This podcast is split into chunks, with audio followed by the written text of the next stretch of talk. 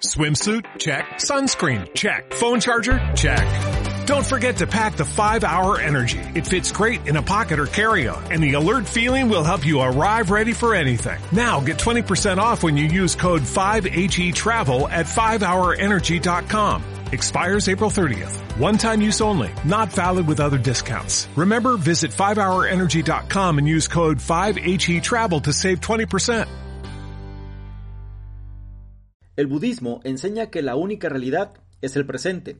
Marshall Goldsmith, autor de The Earned Life, o bien en español podría llamarse La vida ganada, sostiene que esta idea no solo es útil para los buscadores espirituales, sino que puede ayudarnos a todos a llevar una vida más satisfactoria. Porque muchos de nosotros tenemos una visión distorsionada de la felicidad. Creemos que hay un objetivo que nos hará felices cuando lo alcancemos. Para algunos ese objetivo tiene que ver con el estatus, para otros con el dinero o las relaciones. Sea lo que sea, solemos descubrir que esas cosas no aportan realmente una felicidad duradera. Y entonces volvemos a la rueda de molino, buscando alcanzar nuevas metas. Por lo que si quieres conocer una nueva forma de concebir la realización personal, te invito a que te quedes y analices lo que traigo a continuación.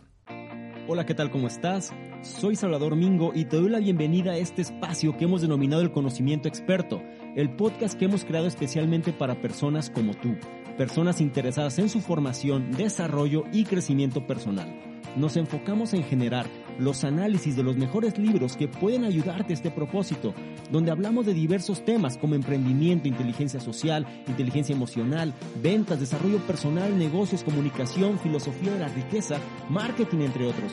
Y no solo eso, sino además hemos incorporado cápsulas de información donde en pocos minutos hacemos la reflexión sobre un tema de interés.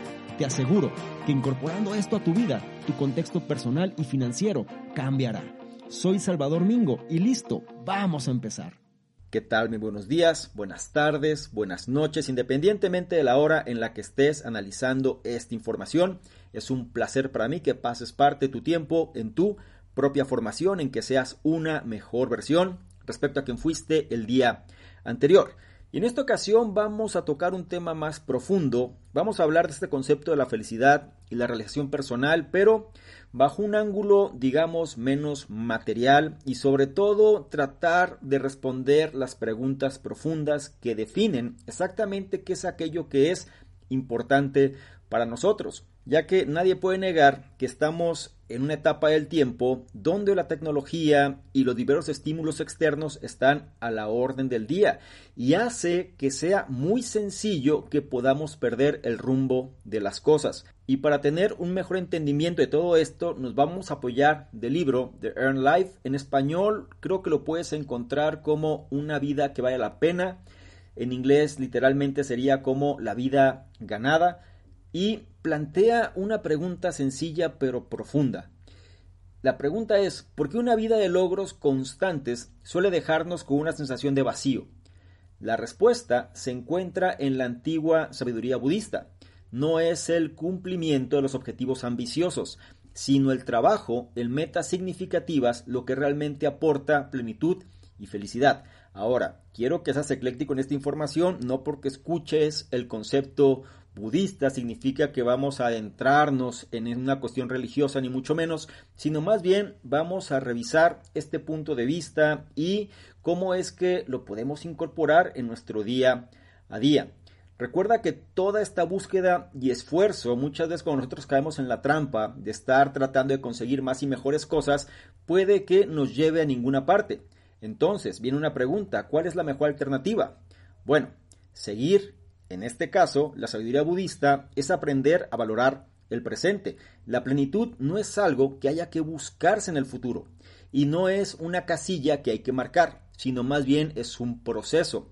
En definitiva, hay que empezar a buscar esta felicidad en el aquí y en el ahora. En este análisis vamos a desmenuzar el argumento del autor Marshall Goldsmith y vamos a ver varios ejercicios que te van a ayudar a poner en práctica esta nueva perspectiva de inmediato. También en este análisis aprenderás aspectos importantes, tales como honrar tus logros pasados sin dormirte en los laureles.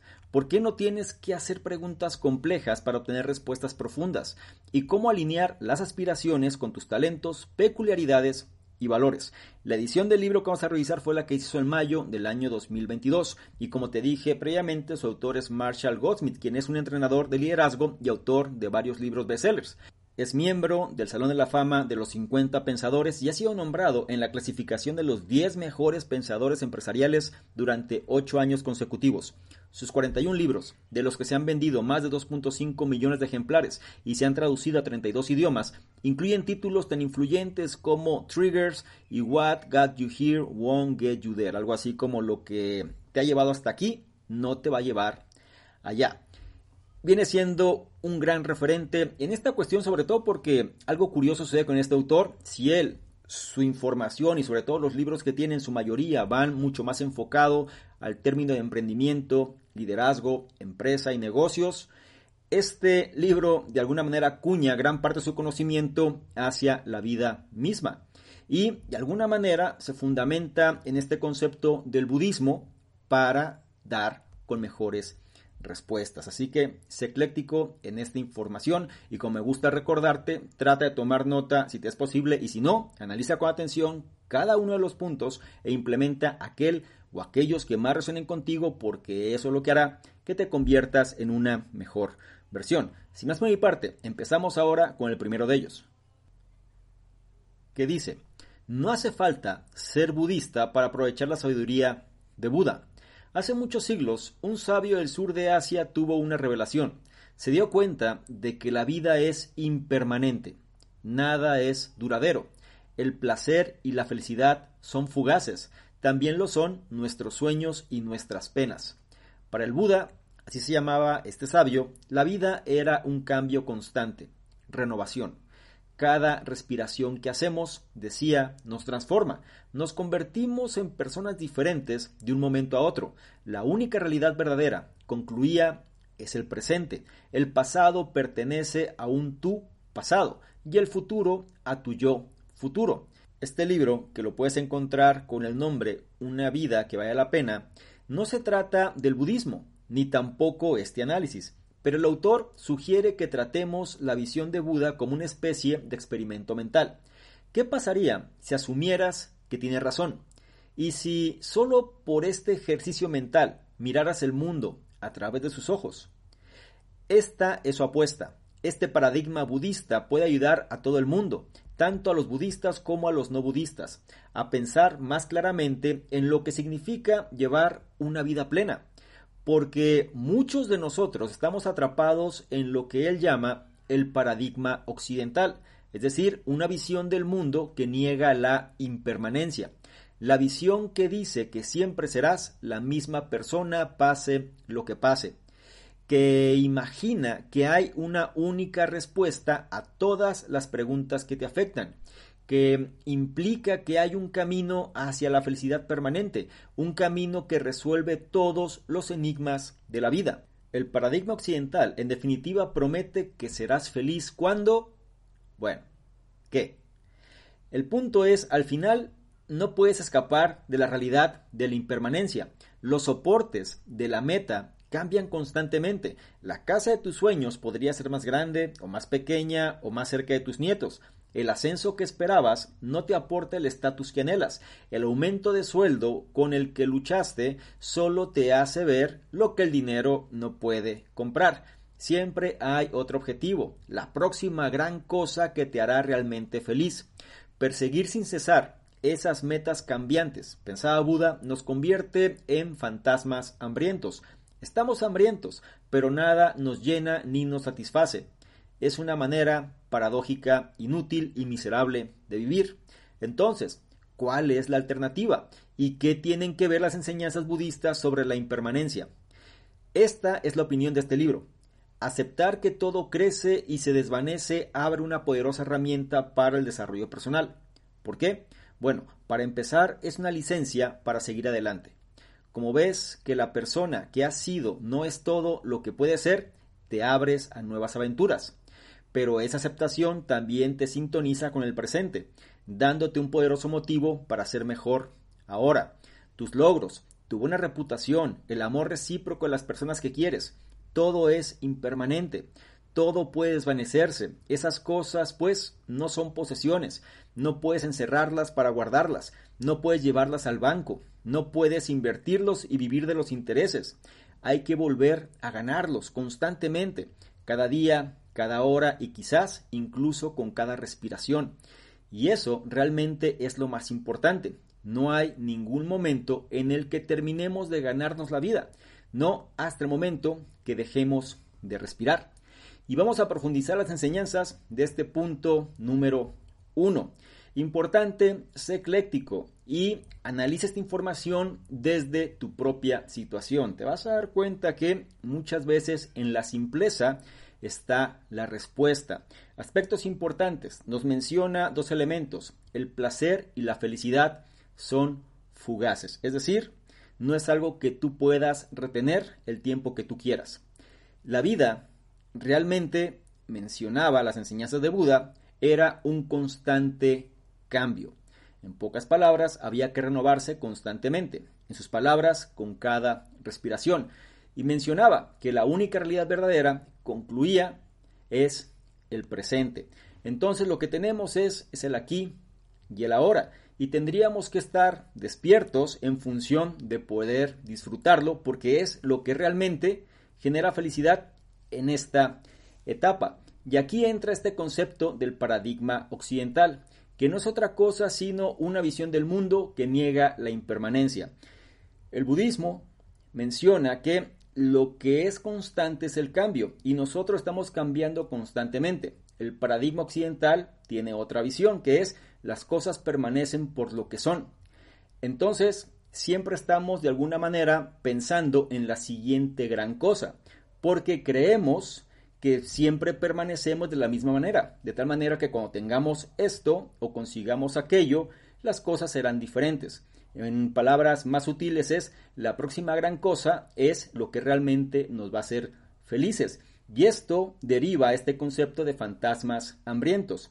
No disfrutamos las cosas, ya conseguimos algo y queremos lo que sigue, de tal manera que nada nos llena ni nos satisface y eso a la larga se convierte en una manera bastante miserable de vivir porque estamos expensas del entorno, de expectativas y de lo que otras personas quieran para nosotros o bien nunca vamos a estar realmente satisfechos de la vida que tenemos.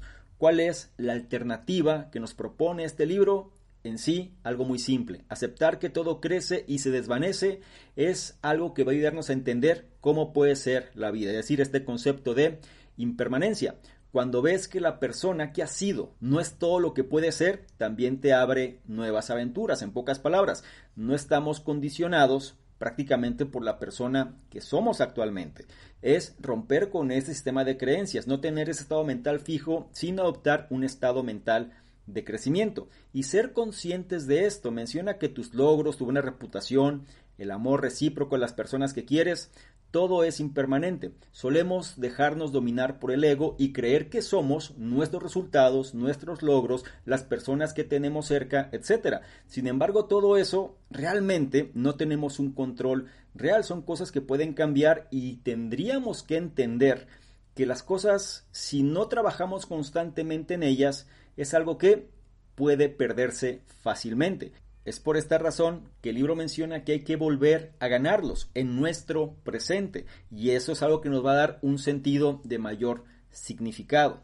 Es decir, cada día, cada hora, incluso con cada respiración, tenemos que dar lo mejor de nosotros en función de que estas cosas que son importantes logren de alguna manera estar en nuestra vida. Menciona, no hay ningún momento en el que terminemos de ganarnos la vida y no pasará hasta el momento que posiblemente dejemos de respirar. Analiza esta información, puede ser quizá un poco controversial, te puede llamar la atención, puedes sentirte de alguna manera incómodo, sin embargo, vale la pena que le des la oportunidad, vale la pena que entiendas que no te dejes dominar precisamente por las exigencias del entorno, de esta matrix que nos envuelve, de los estímulos externos, y empiezas a trabajar en lo que realmente tienes control, que viene siendo la forma en la cual actúas en tu tiempo presente. Más adelante vamos a reforzar esta idea, pero por ahora no olvides la enseñanza de este primer punto. No hace falta ser budista para aprovechar la sabiduría de Buda. Pasamos al punto 2 que nos habla tanto del pasado como del futuro. El punto 2 dice, rinde homenaje a tu pasado, pero no descanses en los viejos logros. Hasta aquí la teoría. Cambiemos de marcha y hagamos las cosas un poco más tangibles. Hagamos un ejercicio. Centrarse en el presente no significa olvidar el pasado. No estás tirando todo rastro del pasado por el agujero de la memoria. De lo que se trata realmente es de aprender a reconocer que hay una distinción entre tu pasado y tu presente, que los caminos que elegiste en el pasado no dictan los caminos que eliges recorrer hoy. Así que honremos tu pasado y sigamos adelante. En este ejercicio escribirás dos cartas, la primera dirigida a tu yo del pasado. Esta carta es tu oportunidad de mostrar gratitud a ese yo del pasado. Piensa en tus logros, en los momentos de disciplina, creatividad y trabajo duro, en las decisiones que te convirtieron en la persona que eres hoy. No importa si es algo del pasado lejano o reciente. La clave es que es algo que te has ganado, no algo que simplemente te ha caído encima. Para que tengas algo con lo que trabajar, aquí tienes algunas de las cosas que los clientes del autor han agradecido a su yo del pasado cuando hicieron este ejercicio. Un hombre, por ejemplo, se agradeció a sí mismo por haberse hecho vegano ocho años antes, una decisión a la que atribuyó su buena salud actual. Otro dio gracias a su yo de 18 años por haber elegido la universidad donde conoció a su mujer. Una escritora, por su parte, dio las gracias a su yo de 10 años por haber decidido buscar cada palabra nueva que encontraba. Ese pequeño hábito le enseñó el valor de llevar cuadernos, una parte vital de su trabajo como escritora. A menudo vas a descubrir vínculos de causa y efecto olvidados entre el pasado y el presente. Como dice el tópico, todos estamos a hombros de gigantes. Puede que te des cuenta de que tú también fuiste un gigante. Respira hondo y empieza a escribir. Agradecete a ti mismo todos los regalos que el pasado te dio al presente. Ahora respira profundamente otra vez. Es hora de hablar de un nuevo tú, el futuro tú. Tu siguiente tarea es escribir una carta desde el presente a ese yo del futuro, a la persona que serás el año que viene o dentro de 5, 10 o 20 años. Esta carta consiste en mostrar a tu futuro yo que no te conformas con seguir siendo como eres ahora, que estás invirtiendo en lo que llegarás a ser. Preguntas. ¿Qué inversiones estás haciendo en tu futuro? Querrás pensar en cosas grandes y obvias como tu carrera, pero no te limites a lo que parece obvio. Los conocimientos, las habilidades, las relaciones y la salud también son importantes. Quizá medites porque te despeja la mente, o cocinar porque es una gran salida creativa, o tal vez te esfuerzas por conocer gente nueva. Sea lo que sea, ponlo por escrito. Concéntrate en los esfuerzos que estás haciendo hoy y que te aportarán a ti y a las personas que amas el mayor rendimiento en el futuro. Y vamos a reforzar las enseñanzas de este punto número 2. Aspecto importante. Tendrías que empezar a incorporar en tu vida este concepto del agradecimiento. Todo empieza con la cuestión de poder escribir estas cartas. La primera carta va dirigida a tu yo del pasado. Es decir, es la oportunidad que tienes de demostrar la gratitud hacia ese yo del pasado en relación a la situación que te tocó enfrentar y la forma en la cual te sientes orgulloso o bien te sientes agradecido de la forma en la cual actuaste. La clave es que es algo que te has ganado. Es decir, este agradecimiento no es algo que alguien más te lo haya dado gratis, sino más bien costó tu esfuerzo y tienes que reconocerlo. Esto viene siendo uno de los elementos que muchas veces nosotros dejamos de lado. Es este concepto muchas veces de la brecha inversa. En pocas palabras, reconocer que la persona que somos hoy o lo bueno que tiene la persona que somos hoy es precisamente por estas decisiones, por estos logros, por estos aspectos que hemos enfrentado y hemos podido de alguna manera salir airosos o bien hemos aprendido mucho a lo largo de nuestra propia historia. Por eso es que el autor comenta que vas a descubrir vínculos de causa y efecto olvidados entre el pasado y el presente. Solemos enfocarnos demasiado en lo que carecemos o bien hacia esta visión del futuro, hacia lo que estamos buscando, pero nos olvidamos también de toda la formación que tenemos en relación a nuestro pasado. Es por esto que esta primera carta tiene como objetivo agradecerte a ti mismo todos los regalos que el pasado te dio al presente. Una vez habiendo hecho esto, es momento de hacer tu segunda carta, que estaba destinada hacia el yo futuro. Y no es otra cosa sino mostrar que no te conformas con ser la persona que eres hoy y vas a trabajar para convertirte, digamos, en esa mejor versión.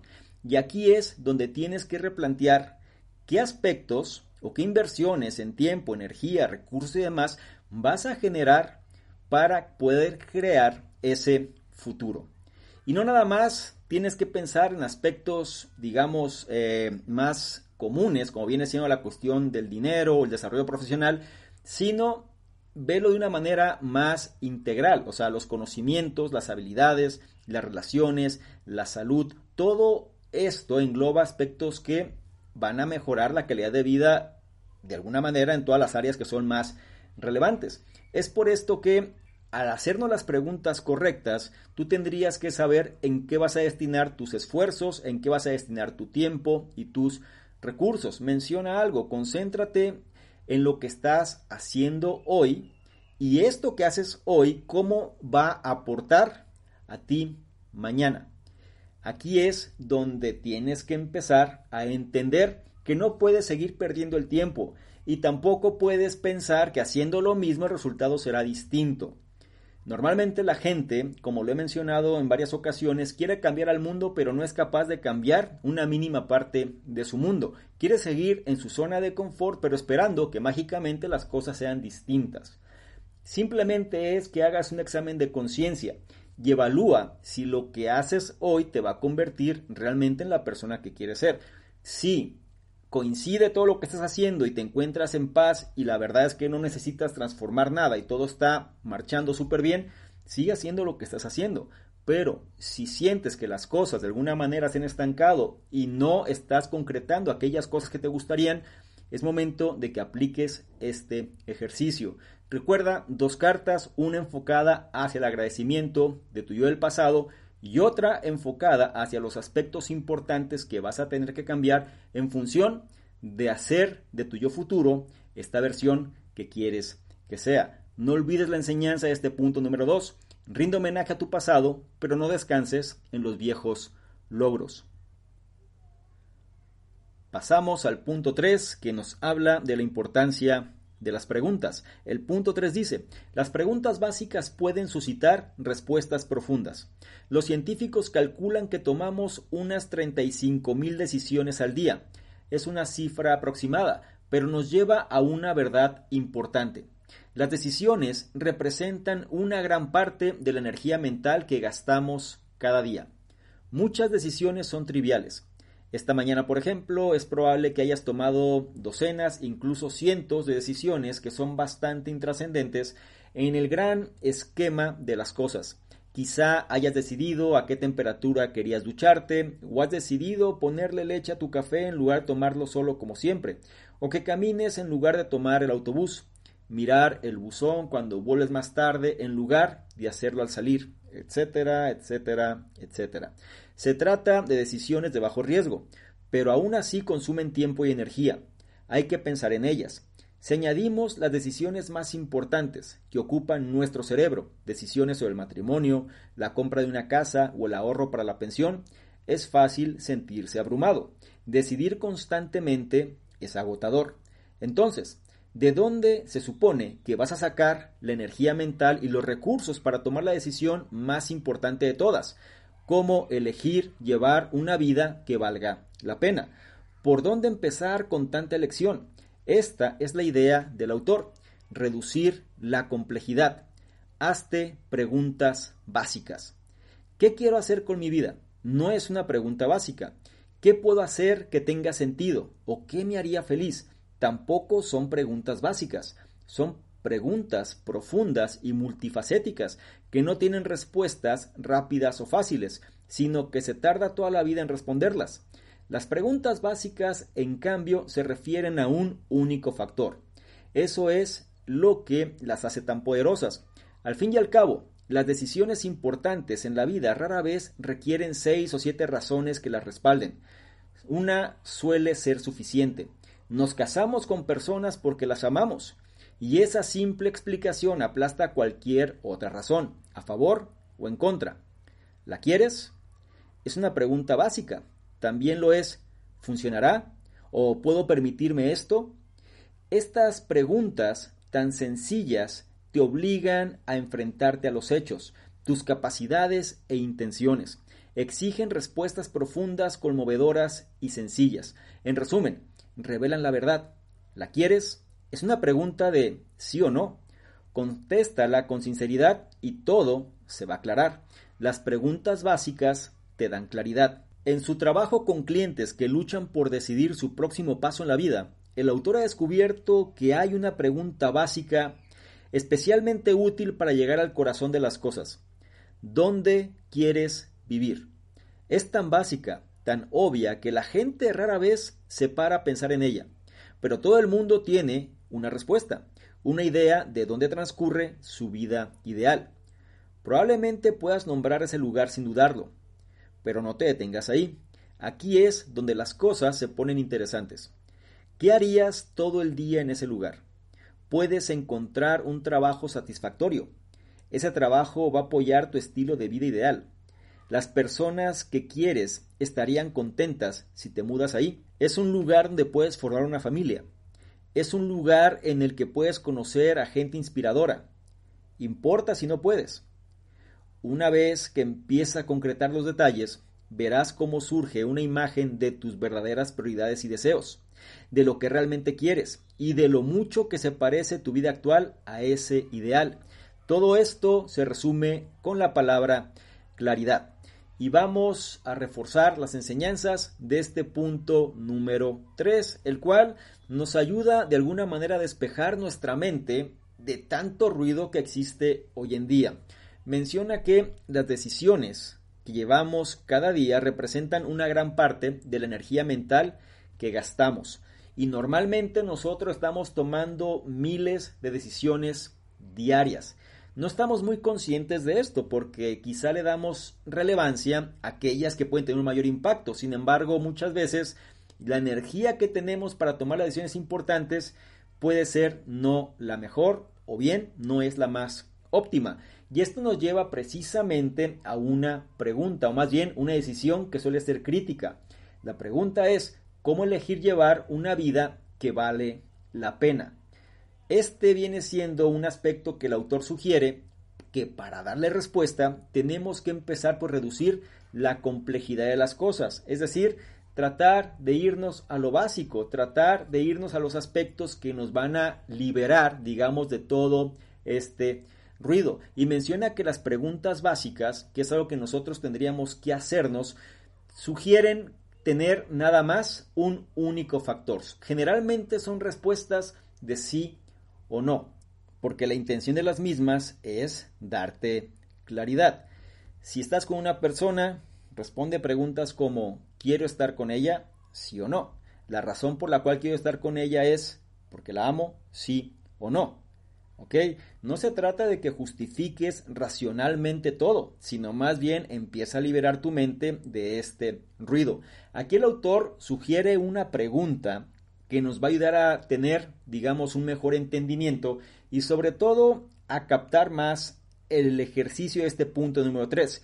Y la pregunta es, ¿dónde quieres vivir? Y esta pregunta es importante porque nos va a llevar a pensar. Muchas veces la gente puede responder de una manera casi automática. Quiero vivir en la playa, quiero vivir en el bosque, quiero vivir en un lugar donde pueda descansar, etcétera, ¿no? Sin embargo, vamos siendo un poquito más específicos. ¿Dónde quieres vivir? Entonces, una vez que tú tengas una respuesta más tajante y sobre todo más clara, sería bueno que empezaras a preguntar los detalles de por qué quieres vivir ahí, o más bien, qué es lo que lo hace especial y si realmente podría ser este lugar de ensueño que posiblemente sea el que estás buscando.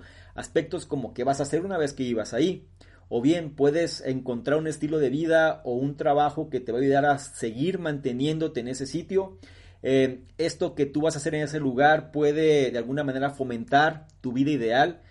las personas que quieres de alguna manera pueden acompañarte o bien van a estar contentas de que te muevas a ese sitio. Puedes formar una familia o tu familia puede formar parte de ese nuevo lugar. Todo esto es para que nosotros empecemos a enfocar nuestra atención, porque solemos divagar demasiado y solemos perder una gran cantidad de energía precisamente en estas decisiones del día a día que no nos llevan realmente a algo. En pocas palabras, no tenemos claridad. Si nosotros tuviésemos la facultad de poder responder los detalles hacia las preguntas importantes, entonces digamos que esta brújula hacia saber qué dirección tomar se hace cada vez más presente ya que es importante que recuerdes que una vez que empiezas a concretar los detalles, verás cómo surge una imagen de tus verdaderas prioridades y deseos, de lo que realmente quieres y de lo mucho que se parece tu vida actual a ese ideal. Esto quiero que lo tengas en el radar, quiero que trates de aterrizarlo a tu situación personal. En pocas palabras, ese yo ideal, si es que tienes cierta claridad, empieza a colocarlo en las preguntas básicas. Y si la respuesta es tajante y empieza a reforzar lo que en teoría va acorde a ese ideal tuyo, entonces significa que vas por un buen camino. Si de pronto empiezas a no tener las respuestas o bien se contraponen ciertos valores con ese ideal y sobre todo con situaciones que aún no han pasado pero que empiezas a imaginar hacia el futuro, es momento que replantees y sobre todo definas si realmente eso es para ti porque muchas veces, te digo, las personas van a responder en función de su situación actual. Es decir, pueden ser que tengan cierto tipo de problemas actualmente y entonces empiezan a delimitar su futuro en función de esa situación que tienen que enfrentar en el ahora. Pero no significa que eso sea lo que las personas quieren o más puntualmente, no significa que eso sea realmente el ideal que tú quieres. En pocas palabras, digamos, tienes muchas deudas hoy, no significa que tu ideal sea una persona la cual no tenga deudas, por ejemplo. Es decir, si tú basas tu vida en la situación que tienes actualmente y sobre esto empiezas a hacer los pasos hacia el futuro, pues puede ser que el tiempo que te lleve resolver los problemas y una vez que ya estés en esa posición no sea exactamente lo que te hubiese gustado.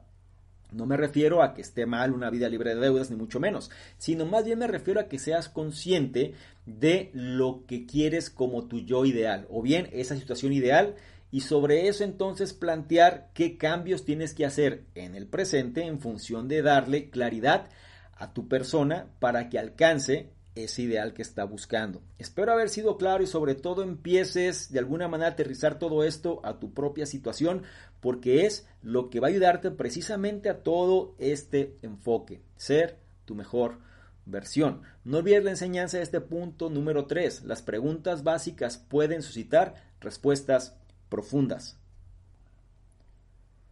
Llegamos al punto 4 que nos habla de la distinción entre aspiración y ambición. El punto 4 dice, la aspiración es más satisfactoria que la ambición. Pregunta, ¿qué hay entre el presente, la persona que eres ahora, y el futuro, la persona en la que quieres convertirte? ¿Qué es lo que tiende un puente entre esos yo? En otras palabras, ¿cómo se produce el cambio? Son preguntas bastante filosóficas, así que pidamos ayuda a la filósofa estadounidense Agnes Callard. Su respuesta es que la aspiración impulsa la transformación. Vamos a desglosar esto. No hay un punto fijo en el que una fase de la vida termine y otra comience. No te conviertes en una persona nueva en un solo día. Es un proceso gradual y largo. Callard nos pide que pensemos en la decisión de tener un hijo, que cambia la vida, para ilustrar su punto. Antes de convertirnos en padres, somos libres de disfrutar de nuestra falta de hijos. Podemos trabajar muchas horas para avanzar en nuestras carreras o quedarnos hasta tarde hablando con los amigos o ir a escalar los fines de semana.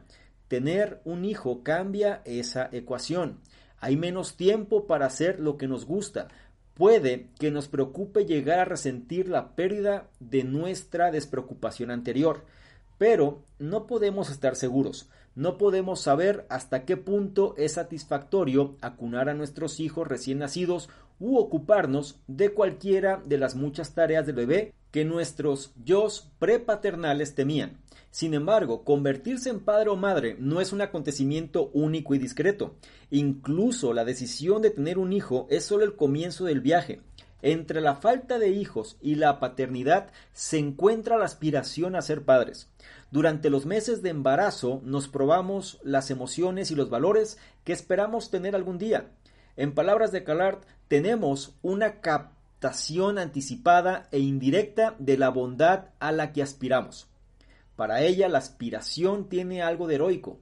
Al fin y al cabo, no hay garantía de que vayamos a conseguir lo que esperamos o de que estemos contentos cuando lo consigamos. Pero la aspiración no tiene que ver con los puntos finales o los objetivos alcanzados. Lo que realmente se refiere es la forma en que llegamos a interesarnos por las cosas nuevas. Se trata de tener la capacidad de elegir nuevos valores, aprender nuevas habilidades y adquirir nuevos conocimientos. Eso es lo que alimenta nuestra transformación. Emprendemos un viaje sin saber a dónde nos llevará, solo que al emprenderlo cambiaremos lo que somos. Este es el acto de aspiración, el acto de tender un puente entre nuestro antiguo yo que tenía una intención y nuestro nuevo yo que está realizando esa intención. La conclusión de Calard es que este viaje es una de las claves de la realización. ¿Por qué? Bueno, comparemos la aspiración con la ambición. La ambición nos da objetivos que alcanzar, un ascenso al que aspirar, un maratón que correr, una competición que ganar. Alcanzar esos objetivos nos hace felices, al menos durante un tiempo, pero no podemos guardar esa sensación de triunfo en una vitrina como un trofeo. Pronto se desvanece y desaparece. Como fantasmas hambrientos, pronto salimos en busca de la siguiente comida, la que nos proporcionará una felicidad duradera, entre comillas. La aspiración es diferente. Siguiendo con el ejemplo de Calart, no hay ningún día en el que podamos marcar la casilla y decir que hemos alcanzado el objetivo de ser padres. Ser padre es un acto de convertirse constantemente en padre, de enfrentarse a nuevos retos, aceptar nuevos reveses y responder a nuevas fases. Por eso, piensa Calart, la aspiración es satisfactoria nos arraiga en el presente y nos alinea con la realidad de la impermanencia. Nos hace comprender que nos convertimos en una nueva persona con cada respiración. Y vamos a tratar de entender las enseñanzas de este punto número 4. Sobre todo en los tiempos donde nos encontramos, es crítico, importante. La aspiración impulsa la transformación. Ojo, con esto no digo que la ambición no sea útil. Sin embargo, el ejemplo es la aspiración impulsa la transformación. Y esto se da cuando nosotros aspiramos a convertirnos en algo. Queremos ser un mejor empleado, queremos ser un mejor emprendedor, queremos ser un mejor empresario, queremos ser mejores padres, queremos algo. ¿sí? Aspiramos a algo. Y para entenderlo mejor, aquí Agnes Callard pues nos lleva al ejemplo de aquellas personas que aspiran convertirse en padres. Es decir, sabemos cómo es la vida antes de tener hijos y aquellos que tenemos hijos sabemos cómo es la vida después, sobre todo cuando se hace bajo un esquema donde te haces cargo de ellos, ¿no? Aquí es importante que podamos aterrizar este concepto. La aspiración, digamos que es un trabajo de toda la vida. Cuando nosotros aspiramos ser algo que se va a arraigar, digamos, en nuestra existencia, porque una vez que eres padre, no es que un día dejes de serlo, o sea, no existen expadres, por ejemplo, ¿ok? Es algo que va a darse todo el tiempo. Entonces, ahí es donde entra este concepto de aspiración y cómo esto impulsa la transformación, porque si es parte de lo que queremos conseguir, vamos a trabajar cada día en tratar de ser, digamos, esta imagen ideal que estamos buscando, pero que no se va a terminar. Entonces, ¿por qué es importante la aspiración? Porque digamos que es la forma en la cual llegamos a interesarnos por las cosas nuevas. Es decir, sabemos que no tenemos o sabemos que no somos, digamos, esta versión que estamos buscando y de alguna manera nos impulsa a tratar de incorporar los elementos que necesitamos, es decir, tener la capacidad de elegir nuevos valores, aprender nuevas habilidades, adquirir nuevos conocimientos, relacionarnos también con otras personas, empezar de alguna manera a interactuar en otros círculos, por decirte algunos elementos. Menciona que el acto de tender un puente entre nuestro antiguo yo que tenía una intención y nuestro nuevo yo que está realizando esa intención viene siendo en pocas palabras el concepto de aspiración. ¿Y esto qué tiene de distinto con la ambición? Bueno, la ambición se fundamenta más en alcanzar objetivos, es decir, tenemos metas puntuales y queremos lograr esas metas. Sin embargo, digamos que la alegría o bien la felicidad o bien la sensación de triunfo o de éxito que esas metas conllevan, muchas veces terminan desvaneciéndose porque no viene siendo, digamos, un trabajo de toda la vida, sino más bien es algo que se concreta y entonces buscamos algo más. Sin embargo, obviamente podemos apalancarnos de la ambición en función de construir la aspiración. Menciona que la aspiración, en pocas palabras, nos llena de satisfacción.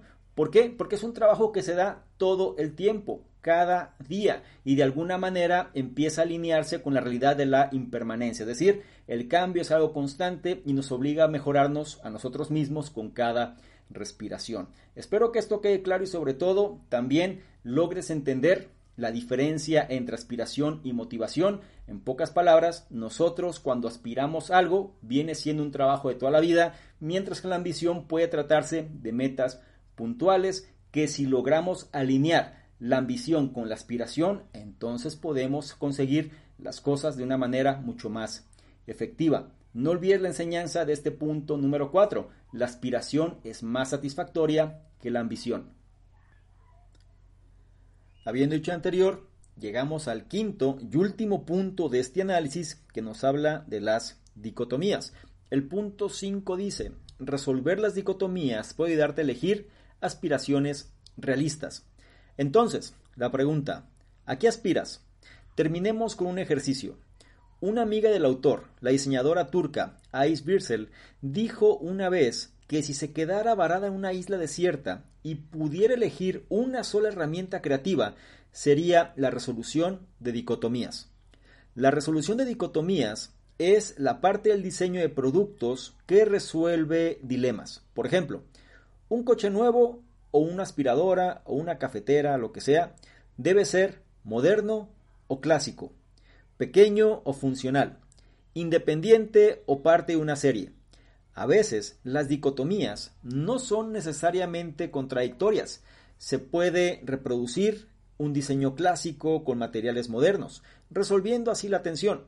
Pero muchas dicotomías de la vida cotidiana se resisten a la integración.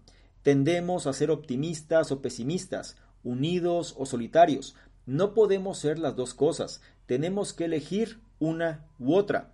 Esto nos lleva al proceso de aspiración. ¿Qué lado de esas dicotomías debes elegir?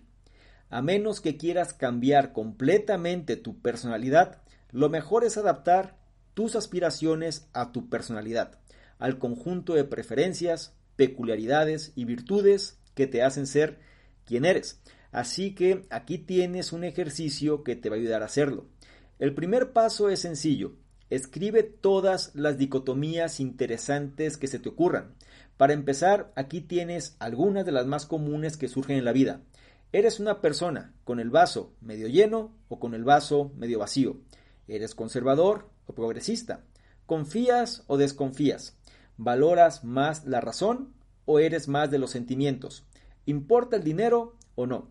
¿Eres tranquilo o eres ruidoso? Ganas de agradar a la gente o bien te gusta más ir por tu cuenta.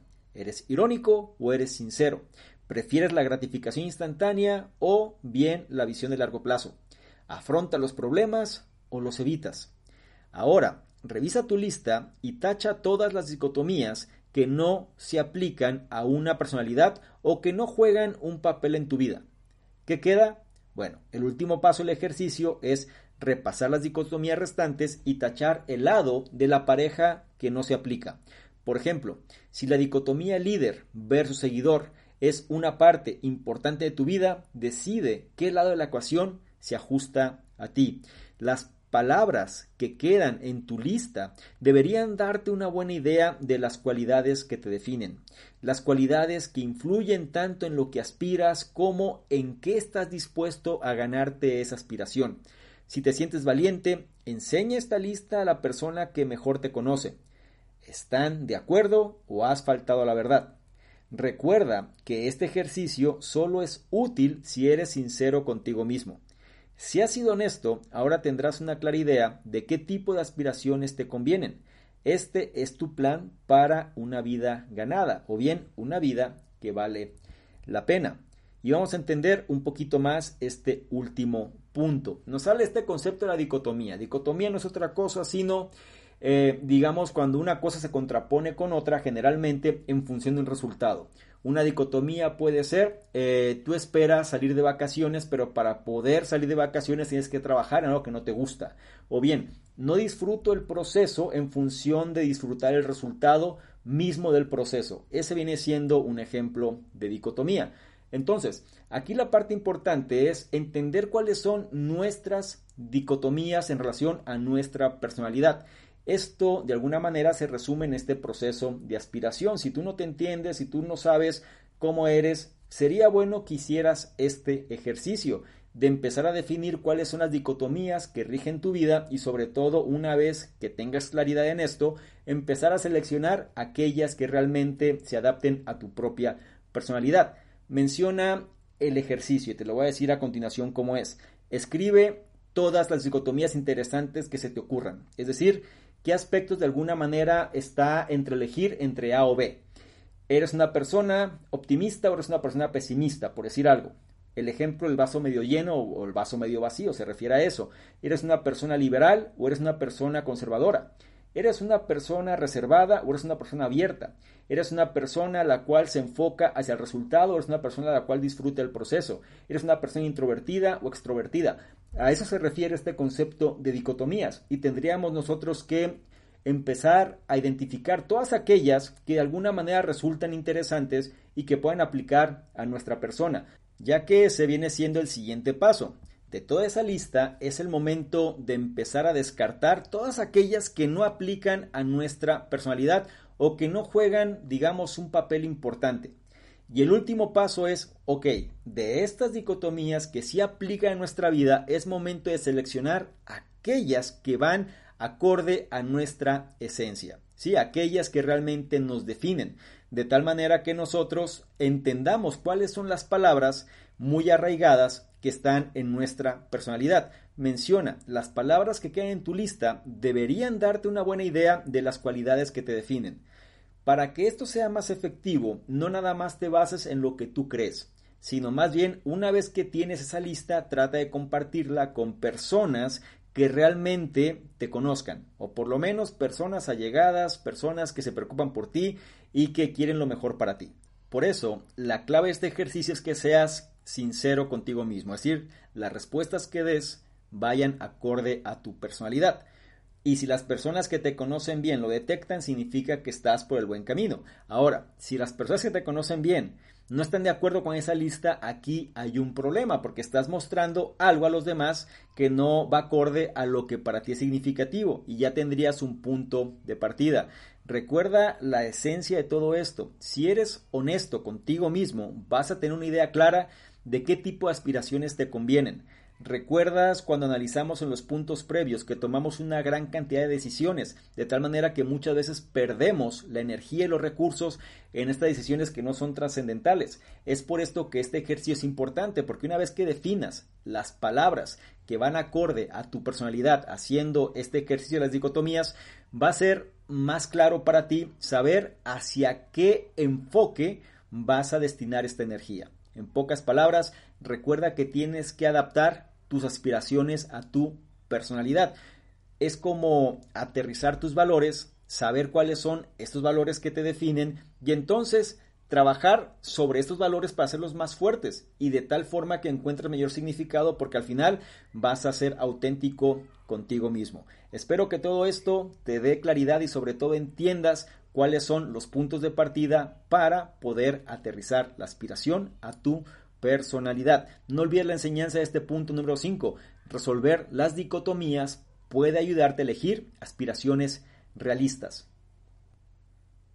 Llegamos al final de este análisis y me gustaría concluir con lo siguiente.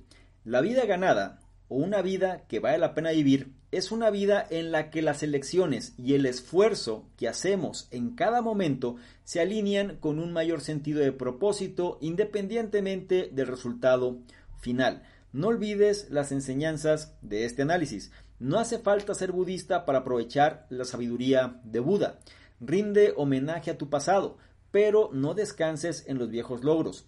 Las preguntas básicas pueden suscitar respuestas profundas. La aspiración es más satisfactoria que la ambición.